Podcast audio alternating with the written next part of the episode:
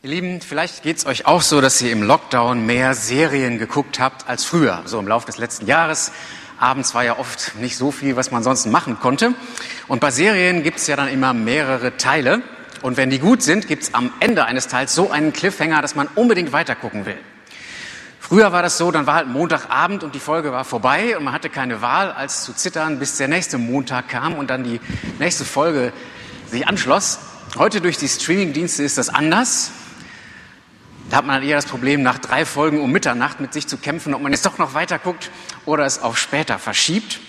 Hm, heute also Ostern Teil 2 und natürlich beginnt dann immer die Folge, falls man doch die erste oder die davor verpasst hat, mit dem Rückblick, was bisher geschah. Also am letzten Sonntag haben wir Ostern gefeiert und das, der Predigtext war das Osterevangelium nach Matthäus. Da kamen die Frauen morgens zum Grab Statt aber den Leichnam zu finden, wie sie erwartet hatten, war das Grab leer. Es gab ein Erdbeben, es gab einen Engel, der ihnen sagte, Jesus ist nicht hier. Er lebt. Und das war so ein richtiger, ein richtiger Hammer. Ähm, ich habe in der Auslegung stark betont, dass Ostern allein Gottes Handeln war. Die Frauen, so tapfer und so liebevoll sie waren, sie konnten nichts beitragen. Die Jünger konnten schon gar nichts beitragen, die waren längst geflohen. Aber auch die Feinde konnten es nicht verhindern, es war wirklich Gott allein, der gehandelt und das gesetzt hat. Deswegen kann es auch keiner kaputt machen. Deswegen ist auch nicht so halb gut geworden, sondern so richtig. Dann kam der Cliffhanger. Es gab nämlich eine Botschaft. Der Engel sagte, schön und gut, aber geht zu den Jüngern, sagt ihnen, ihr werdet Jesus in Galiläa treffen. Dann begegnet Jesus den beiden sagt, fürchte euch nicht. Und dann sagt er, sagt den Jüngern, ich werde sie in Galiläa treffen. Also muss sich der Leser fragen, was passiert denn da noch? Da fehlt doch noch was. Er wird sie in Galiläa treffen. Geht es jetzt einfach nur darum, dass er ihnen zeigt, dass er lebt, oder hat er ihnen dann noch etwas zu sagen, auf das das Ganze hinausläuft? Und jetzt lese ich Ostern Teil 2, die Folge für heute. Der direkte Anschluss an das, was wir am Ostersonntag gehört haben. Am Ende sagt Jesus also, geht hin und verkündet es meinen Brüdern, dass sie nach Galiläa gehen, dort werden sie mich sehen. Jetzt geht's weiter, Matthäus 28 ab Vers 11. Als sie aber hingingen, siehe, da kamen einige von der Wache in die Stadt und verkündeten den hohen Priestern alles, was geschehen war.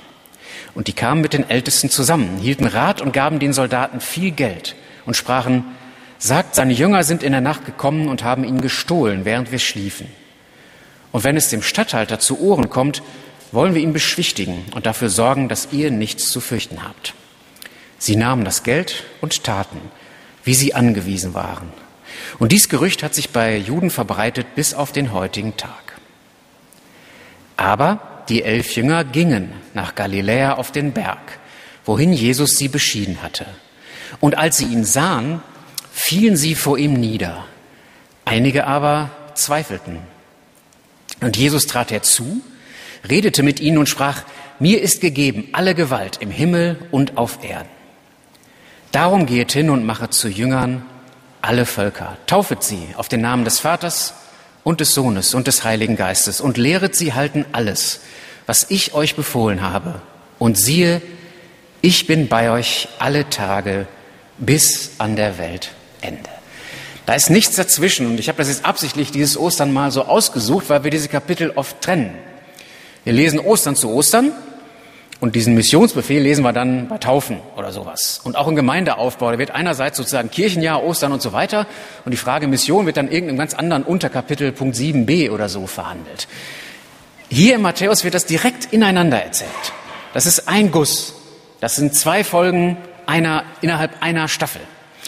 Und ähm, dazwischen ist noch kurz diese Geschichte mit der, äh, wie das Gerücht aufkommt, dass das Grab ausgeraubt war. Da will ich ja nicht groß drauf eingehen. Es gibt eigentlich tatsächlich noch aus dem zweiten Jahrhundert eine Quelle, eine Diskussion zwischen einem christlichen sozusagen frühen Philosophen und einem Juden, wo genau diese Geschichte immer noch erzählt wird. Also die hat sich tatsächlich eine Weile gehalten. Und dann kommt es zu der großen erwarteten Begegnung, die jetzt schon mehrfach angekündigt und vorbereitet war. Er trifft sie, seine Elf. Und als sie ihn sehen, fallen sie vor ihm nieder. Genauso wie die Frauen im Osterabschnitt.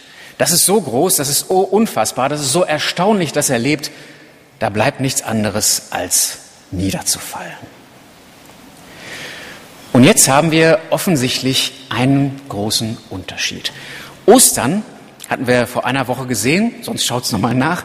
Ostern ist Gottes Handeln ganz alleine. Er macht das. Bam. Menschen tragen nichts bei. Und nur so kann man wirklich den Tod besiegen.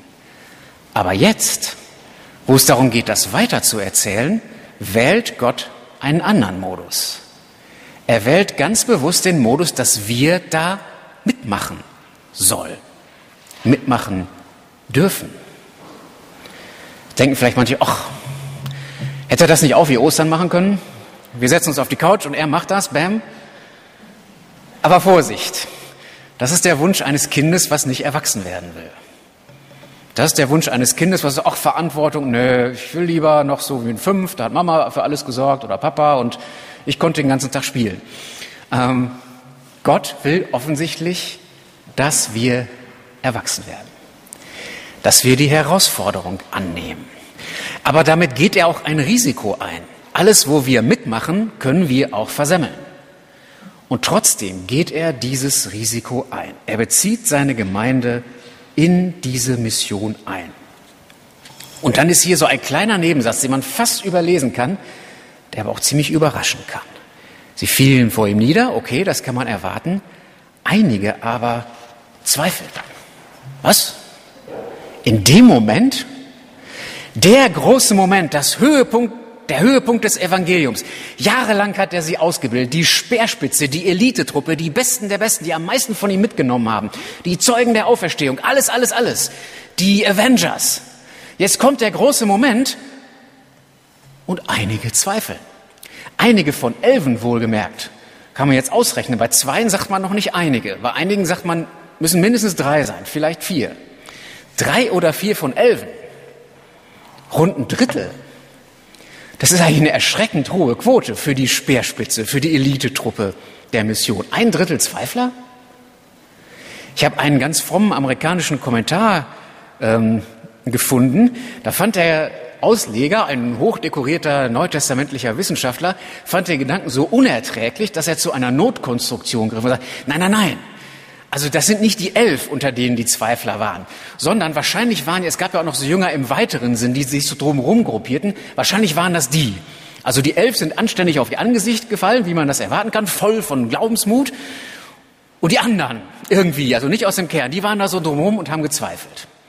Problem nur, das hätte dieser Neutestamentler einfach lesen können, da steht nichts von anderen. Da stand auch nicht die Jüngerschar, sondern die elf Jünger gingen nach Galiläa. Und als sie ihn sahen, da ist nichts von anderen die Rede. Die Zweifler sind offensichtlich unter diesen elf. Jesus schließt die nicht aus. Auch bei Thomas, was wir eben gehört haben, ist zwar ein Problem, aber der wird nicht nach Hause geschickt. Jesus kann sich das leisten, in diesem Kernmoment die Zweifler mitzunehmen. Er sendet sogar auch, er geht ja scheinbar gar nicht drauf ein. Man könnte ja einige zweifeln. Halt, stopp, ich teile euch in zwei Gruppen. Also, hier Jakobus, Johannes und Andreas, ihr seid die Zweifler, geht mal nach links, die anderen gehen nach rechts. Ihr könnt schon mal euch aussuchen, ausruhen, die anderen und euch schule ich nochmal nach. Es gibt jetzt nochmal ein halbes Jahr Nachsitzen für euch Zweifler. Nichts davon. Er sendet einfach alle zusammen. Offensichtlich erwartet er von den Zweiflern nur eins, dass sie mitgehen. Dass sie mitgehen. Dass sie in ihrer Tat glauben, auch wenn sie im Herzen zweifeln. Dass ihre Füße glauben und den Weg gehen, den Jesus ihnen weist, auch wenn sie im Herzen Zweifel haben. Das leistet er sich. Das leistet er sich mit uns. Die Gemeinde Jesu war nie eine sichere Burg, ein Hafen aus ein Gefüge aus hartem Beton, wo nur fraglose Glaubenshelden drin waren und die anderen waren draußen. Von Anfang an, an diesem zentralen Moment, sind die Zweifler mit dabei. Jesus ist nicht auf eine Truppe, eine zweifelsfreie Truppe angewiesen. Aber das eine ist der entscheidende Punkt. Machen die Zweifler mit? Wirklicher Unglaube wäre gewesen, sie gehen nach Hause und sagen, nö, glauben wir nicht, tschüss. Solange sie aber sagen, wir gehen mit, wir lassen uns senden, auch wenn wir unserem Herzen nicht gewiss sind, solange werden sie hier als Apostel und als Glaubende gerechnet.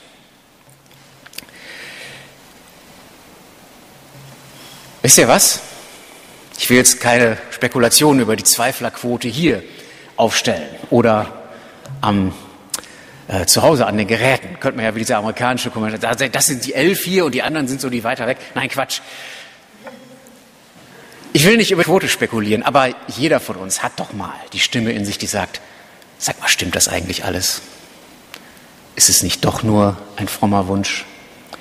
Wie ist das denn mit wissenschaftlicher Nachweisbarkeit und so weiter? Ich will euch was sagen. Das ist nicht nur bei Gott, bei Jesus, bei der Auferstehung so, das ist bei allen großen Fragen des Lebens so. Auf dem Weg, den wir in unserer Kultur antrainiert bekommen haben, sozusagen zu versuchen, wissenschaftlich ohne weltanschauliche Vorentscheidungen, da kriegen wir bei gar nichts Gewissheit. Ich nenne euch ein paar andere Beispielsfragen. Gibt es Liebe wirklich? Oder ist es nur ein Tool der Evolution? Gibt es Freiheit wirklich? Oder sind unsere Gedanken und Handlungen alle determiniert von physikalischen Prozessen, die dann bei uns im Hirn ablaufen? Gibt es Vernunft, Rationalität wirklich? Oder ist es auch eine Täuschung von feuernden Hirnsynapsen? Gibt es Humanität? Gibt es Gut und Böse wirklich? Oder ist es nur eine Täuschung, die im Laufe der Evolution entstanden sind, um uns irgendwie gute oder schlechte Gefühle zu geben? Gibt es überhaupt eine Außenwelt? Oder ist es alles eine Täuschung? Ist es besser, morgens aufzustehen und meinen Job zu machen? Oder morgens aufzustehen und meinen Kindern Frühstück zu machen? Oder ist es besser, liegen zu bleiben oder sich umzubringen. Zu keiner dieser Fragen gibt es eine wissenschaftlich abgesicherte Antwort, im Sinne, so wie wir heute Wissenschaft treiben. Keine dieser Fragen lässt sich sicher, weltanschaulich neutral beantworten. Die bleiben alle offen. Und was tun, Gott sei Dank, 99,8 Prozent aller Menschen? Sie handeln so, als würde es das alles geben. Sie handeln so, als wäre es sinnvoll, seinen Job zu machen, sich um seine Familie zu kümmern, als gäbe es eine Außenwelt, als gäbe es Gut und Böse, als gäbe es Vernunft, Freiheit und Liebe und so weiter. Und in dem Handeln, nicht in dem theoretischen Entgrübeln, sondern in dem Handeln zeigt sich dann in der Lebenserfahrung, es stimmt. Anders ist das bei Jesus auch nicht. Und diese Zweifler, wer auch immer es war unter den Elfen und wie viele es genau waren, sie gehen mit und in dem Handeln erweist sich das Ganze als tragfähig über ein ganzes Leben, beziehungsweise viele der Jünger sind später dann den Märtyrertod gestorben. So geht Jesus mit den Zweiflern um. Und dann sagt er ihnen diese ganz großen Worte. Und jetzt erst, erst mit diesen Worten ist das Evangelium zu Ende. Er erzählt noch nicht mit dem Osterevangelium geht jetzt hin und macht alle Völker zu Jüngern. Kein Mensch mehr muss mit der Angst leben, dass der Tod ihn in der Hand hat. Kein Mensch mehr muss mit der Unsicherheit leben, dass er nicht weiß, wer Gott ist. Kein Mensch mehr muss unvergeben leben. Jesus hat dafür bezahlt, dass wir vollständige Vergebung und Erneuerung haben. Kein Mensch muss die Sorge haben, dass Corona sein Leben in der Hand hat. Und das folgt alles notwendig aus Ostern Teil 1. Und jetzt ist Ostern Teil 2. Wenn das so ist, wenn Ostern Teil 1 stimmt, dann raus damit. Dann könnt ihr es nicht mehr für euch behalten. Und ich kenne viele, die das anders sehen oder kritisch sehen oder Einwände haben. Und das läuft oft darauf hinaus, dass sie sich so ein bisschen wieder verkleinern wollen. Die sagen nicht, das ist falsch. Wir sagen, ja, ein bisschen, ein bisschen verkleinern. Wir haben ja in unserer Matthäus-Vision Punkt 5, wir setzen alles daran, dass Menschen Jesus kennenlernen und ihm mit uns gemeinsam nachfolgen. Das haben wir ja mehr oder weniger hier abgeschrieben. Und manche sagen, ja, ist ja okay, aber wir setzen alles daran, ist vielleicht ein bisschen stark, vielleicht ein bisschen viel. Geht es denn nicht ein bisschen kleiner? Muss das so strategisch sein? Muss das da stehen? Kann man das nicht so nebenbei mitnehmen und wenn es sich ergibt, okay? Und vielleicht gilt das ja sowieso eigentlich nur für uns. Und für uns ist ja schön, vielleicht auch für meine Freunde, aber für die, die ich noch nicht kenne, gilt das vielleicht gar nicht. Und als hätte Jesus das geahnt, hämmert er hier mit ganz großen Worten. Das Wort, was in diesem Abschnitt jetzt am meisten vorkommt, ist das Wort alle. Fällt das auf? Alle lässt keine Platz für Verkleinerung. Alle Macht. Ist euch das klar, dass keiner an Jesus vorbeikommt? Der russische Kosmonaut Juri Gagarin ist 1961 der erste Mensch im Weltall gewesen, der mit so einem russischen Gefährt da durch das Weltall fuhr. Und hinterher ist die lustige Geschichte, soll er, entweder er hat es gesagt, man weiß bis heute nicht ganz genau, das wurde ihm in den Mund gelegt von kommunistischen Anführern, der Satz, ja, ich war zwar im All, aber Gott habe ich da nicht gesehen. Also ganz naive Vorstellung, natürlich nur, die er damit widerlegt, als würde Gott im Himmel wohnen, sodass man ihn, wenn man hoch genug ist, dann da sehen würde, dass er da so sitzt oder so. Ähm, aber irgendein böser christlicher Kommentator hat damit gesagt, naja, er hätte mal aussteigen sollen aus seiner Kapsel, da hätte er ihn spätestens einer Minute getroffen. Ist euch das klar, dass an Jesus keiner vorbeikommt? Er hat alle Welt. Dann sagt er, alle Völker. Welches fehlt bei alle? Keins. Also auch die, die wir noch gar nicht auf dem Schirm haben. Die, die wir heute alle bei uns vor der Haustür haben in Münster. Die Welt hat sich geändert. Muss gar nicht mehr, wer weiß wie, tausende von Kilometern bös CO2 rauspusten beim Fliegen. Man braucht fünf Minuten. Da trifft man Menschen aus aller Welt. Alle Völker. Und was sollen wir ihnen sagen? Alles, was ich, also was Jesus natürlich euch befohlen habe. Und dann ist er bei uns, wann? Alle Tage, bis an das Ende der Welt. Das zentrale Wort ist alles, umfassend. Und wie sollen wir das hören und sagen, oh ja, schön, aber ich mache so ein bisschen kleiner. Ich sag so ein paar Völker, so ein paar Leute. Ich sag so, okay, du hast vielleicht einen Teil der Macht. Für manche Menschen bist du zuständig, für andere nicht. Ich sag mal, du bist vielleicht ab und zu bei mir, wenn ich mich gut fühle. Oder wenn es läuft. Oder wenn ich eine Heilung erlebe. Und bei den anderen Tagen bin ich mir nicht so sicher. Nein. Jesus sagt, alle Tage, alle Völker, alle Macht, alles, was ich euch befohlen habe. Das ist das große Wort und offensichtlich sehr bewusst so groß gewählt. Und ich möchte auch noch mal eins sagen, Zweifler sind erlaubt, Zweifler sind willkommen. Welcome on board. Wenn du im Herzen manchmal nicht genau weißt, ob das stimmt, macht nichts. Kommt. Eins ist aber ein Problem. Ein Zweifler kann sagen, im Herzen habe ich es nicht, aber ich mache einfach mal mit und vielleicht füllt sich dann wieder. Ein Zweifler kann theoretisch auch sagen, ich glaube es nicht und steige aus. Auch das ist möglich. Wir haben die Geschichte vom reichen Jüngling, wo Jesus zwar traurig ist und der reiche Jüngling auch, aber er geht am Ende weg. Es ist möglich, auszusteigen. Es ist keine, keine Sekte oder so. Es hat Folgen, aber es ist möglich. Aber eins geht nicht. Dass die Zweifler drinbleiben und dann erwarten, dass die ganze Gemeinde ihre Strategie an den Zweiflern ausrichtet. Ja, BioNTech kann damit leben, dass es Leute gibt, die sagen, ich will nicht geimpft werden. Finde ich auch richtig. Freies Land, kein Impfzwang. Ich bin streng gegen Impfzwang, meine persönliche Meinung. Und das kann denen bei BioNTech ziemlich egal sein. Und vielleicht gibt es Mitarbeiter bei BioNTech, die eines Nachts manchmal überlegen, ist das wirklich so klar, dass wir die richtige Strategie verfolgen? Schaffen wir das weltweit? Was ist mit den Mutationen? Ähm, vielleicht muss man doch ganz anders. Solche Gedanken mögen die haben. Spielt keine Rolle, solange Sie am nächsten Morgen zur Arbeit gehen und Ihren Job machen und möglichst viel von diesem Impfstoff produzieren. Aber eins geht nicht. Dass BioNTech anfängt und sagt, wir richten jetzt unsere Strategie nach den Zweiflern aus und produzieren nur noch die Hälfte, weil vielleicht ist ja auch halb gut. Vielleicht hilft es ja manchen nicht oder so. Das geht nicht. Zweifel sind erlaubt, Fragen sind erlaubt, mit Zweifeln im Herzen mitmachen ist auch erlaubt. Aber zu erwarten, dass die ganze Gemeinde Jesu nach unseren Zweifeln ihren Auftrag bremsen soll, das geht nicht. Und das ist das Problem, was wir heute tatsächlich in großen Teilen der westlichen Kirche haben. In anderen Teilen der Welt kaum. Also in Afrika, in Südamerika, in Asien, alles kein Ding. Die sind viel, viel missionarischer als wir heute. Aber äh, im Westen haben wir das öfter, diese, diese Bremsung, diese selbst eingebaute Bremsung.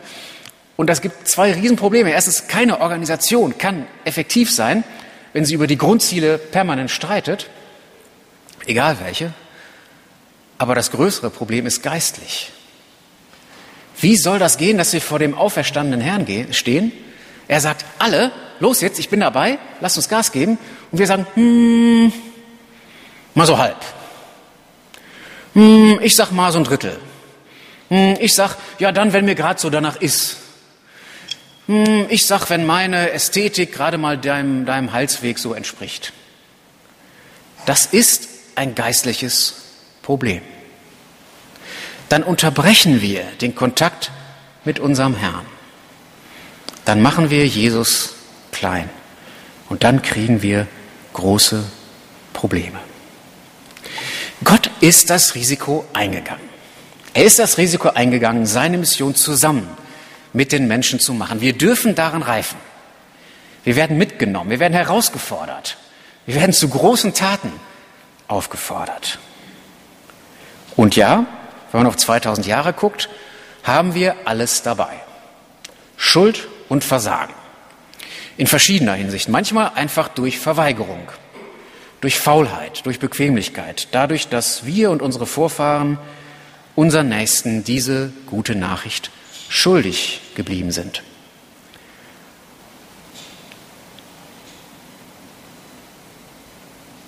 Es ist genauso wie die Nächstenliebe. Es ist ein Gebot. Da gibt es nichts zu verhandeln. Und wir sind es manchmal schuldig geblieben.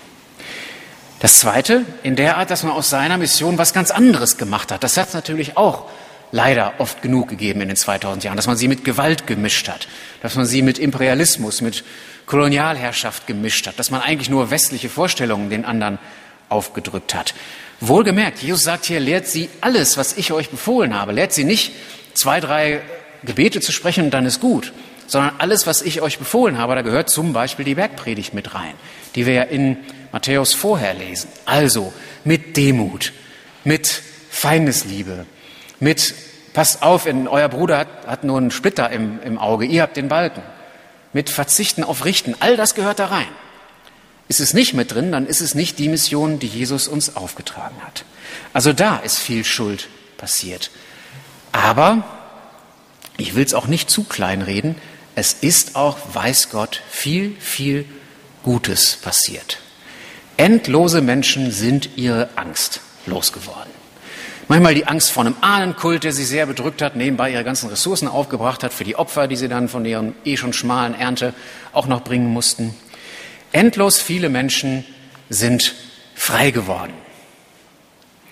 Ich habe in, ähm, in einem Gespräch mit einer unserer persischen Schwestern, die hat dann erzählt, dass sie so aufwuchs, dass da so viele Gebote und so viele Vorschriften waren, angefangen von den, natürlich wie die Haare zu klein sind, mit der Drohung, wenn die Haare nicht verschleiert, dann wird man eben an den Haaren aufgehängt zur Strafe von Gott, dass sie irgendwann aufgegeben hat, gesagt hat, ich bin so ein verlorenes Mädchen, ich habe eh keine Chance bei Gott. Bis sie Jesus kennengelernt hat und gelernt hat, du bist sein Kind, du bist angenommen, es ist alles heil, es ist alles gut. Millionen von Menschen haben die Freiheit erlebt.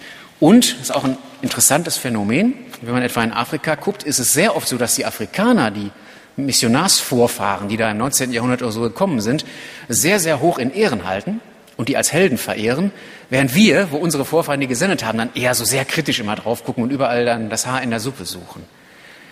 Es ist auch viel Gutes dabei rausgekommen. Und jetzt geht es aber nicht mit dem Blick zurück. Jetzt stehen wir hier. Ostern Teil 1 haben wir letzte Woche hoffentlich kräftig gefeiert. Hoffentlich mit schönem Essen, mit Eiern, mit allem, was dazugehört. Weil Jesus auferstanden ist. Weil das real ist und weil das wunderbar ist. Und jetzt stehen wir hier bei Ostern Teil 2. Lassen wir uns senden? Sag mal ehrlich, gibt es einen Grund, von der Sendung etwas zurückzunehmen? Unsere Gesellschaft ist nervöser als vor einem Jahr. Ich empfinde es so, dass man stärker auf eine Art von existenzieller Hoffnungslosigkeit stößt als vor einem Jahr. Dass so ein bisschen Corona-Deprimiertheit bei vielen da ist, die wir so nicht kannten. Und jetzt stehen wir da bei Ostern Teil 2. Gibt es einen Grund zu sagen, ach nö, Teil 2 interessiert mich nicht, Teil 1 reicht mir. Ich habe schön gefeiert letzte Woche, ja, habe vielleicht einen Familienbesuch gemacht, habe die Eier gegessen, damit muss es auch mal gut sein. Gibt es einen Grund, diesen Schritt zurückzunehmen, da wieder einzubremsen? Oder haben wir gerade jetzt allen Grund zu sagen, gegen diese Depression haben wir ein Mittel? Dieses wunderbare Wort Gottes, von dem Neuanfang, von der Versöhnung, von dem Versprechen, dass niemand im tiefsten Sinne jemals allein sein muss. Jesu großes Wort, kommt her zu mir, alle, die ihr mühselig beladen seid. Ich will euch erfrischen, denn mein Joch ist sanft und meine Last ist leicht. Haben wir irgendeinen Grund, da was zu verkleinern und wegzunehmen? Ich glaube nicht. Und ich glaube, genau diese Anordnung ist sinnvoll und es gehört sozusagen organisch und notwendig zusammen. Ostern Teil 1, das Fest der Auferstehung und Ostern Teil 2, die Sendung seiner Gemeinde. Ja, die ist manchmal schwierig. Wir haben jetzt bei uns in der Gesellschaft nicht mit hartem Widerstand zu kämpfen, aber mit sehr viel Gleichgültigkeit. Deswegen sagt Jesus ja auch, er ist dabei. Wir machen es ja nicht allein. Und ja, wir sind natürlich auch jetzt erstmal mit vielem, was wir so gemacht haben, wieder auf Null geworfen, weil wir immer noch nicht wissen, wie ist das mit Corona, wann ist das vorbei, welche Formate gehen jetzt, welche nicht. Und Jesus ruft uns nicht in die Mission von vor einem Jahr oder in die vom 19. Jahrhundert oder die vom 1. Jahrhundert. Er ruft uns in die für das Jahr 2021. Und da wissen wir noch nicht, wie es geht. Jedenfalls vieles wissen wir noch nicht. Da werden wir neu lernen müssen, wir alle. Aber es bleibt dabei, dass er uns sendet. Es bleibt dabei, dass Ostern eins gewesen ist und real ist. Und es bleibt dabei, dass Ostern zwei daraus folgt. Und deswegen habe ich eine Frage zum Schluss an euch heute Morgen. Seid ihr bereit? Die Frage ist nicht, seid ihr im Herzen vollständig zweifelsfrei? Das waren offensichtlich nicht mal diese ersten Jünger, jedenfalls nicht alle.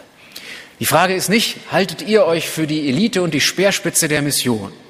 Die Frage ist vollkommen irrelevant. Wer die Elite und die Speerspitze ist, wer auch immer das beantworten mag, das können wir einfach offen lassen.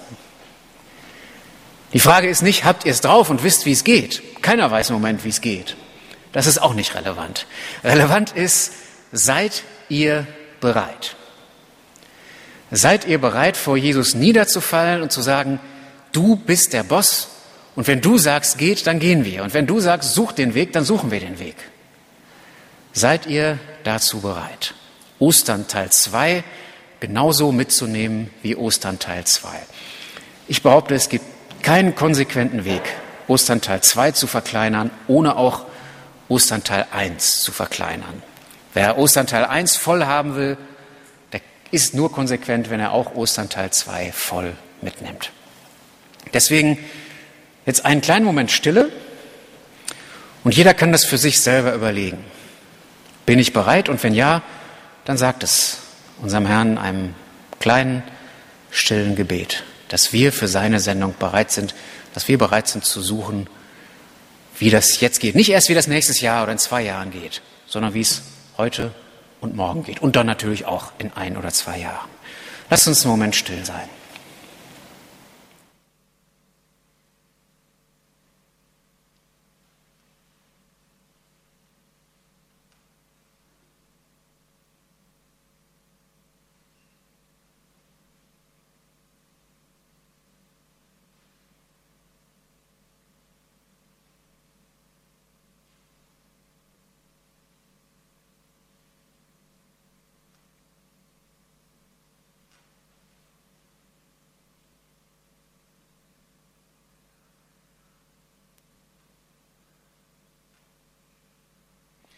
Lieber Herr Jesus Christus, wir danken dir für deine Auferstehung, für deinen Sieg über den Tod. Und wir danken dir auch, dass du uns sendest, dass du schon immer deine Gemeinde gesendet hast. Wir danken dir für die, die uns von deinem, von dir erzählt haben, die es vor Jahrhunderten hier in unserer Kultur gemacht haben, die dafür ihr Leben riskiert haben. Und wir danken dir auch, dass du uns herausforderst. Du siehst aber auch unsere Unsicherheit unsere Zweifel, vielleicht auch die Müdigkeit, die Enttäuschung über Dinge, die nicht geklappt haben. Du siehst, wo wir stehen. Du siehst, dass wir auch nicht, immer noch nicht so recht wissen, wie wir mit den Corona-Umständen umgehen sollen. Aber lieber Herr, du sendest uns auch heute. Du versprichst uns auch heute deinen Geist zur Führung. Du versprichst uns auch heute, dass du dabei bist, jeden Tag jeden Moment. Und so komm, du.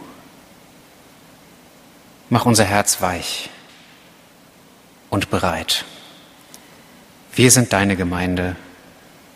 Ja, Herr. Wir wollen auch deine Missionare werden. Amen.